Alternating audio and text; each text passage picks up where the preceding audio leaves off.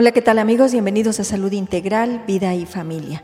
El término de Pascua remite principalmente a la fiesta de la resurrección. El paralelismo entre resiliencia y resurrección es sorprendente, sin pretender reducir una realidad a la otra. La resiliencia es la capacidad de superar los eventos adversos y lograr un desarrollo exitoso a pesar de circunstancias muy dolorosas, como puede ser la muerte de los padres, guerras, graves traumas, etc ha cobrado un gran interés en los últimos años y sin embargo la resiliencia como la resurrección nacen con la muerte. Con la resurrección esta articulación se lleva al máximo. Las heridas de antes de la muerte permanecen, pero también la esperanza, pues esas heridas son transformadas en una nueva vida.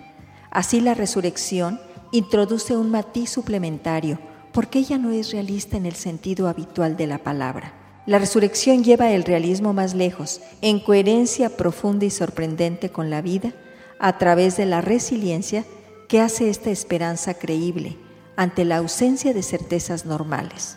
En fin, es la sorpresa la que distingue esta esperanza de una simple proyección psicológica lineal, en el fondo sin sorpresas. La resiliencia, amigos, es una resurrección humana que transforma, por la sed profunda que el ser humano tiene de inmortalidad y por su lucha constante por la supervivencia.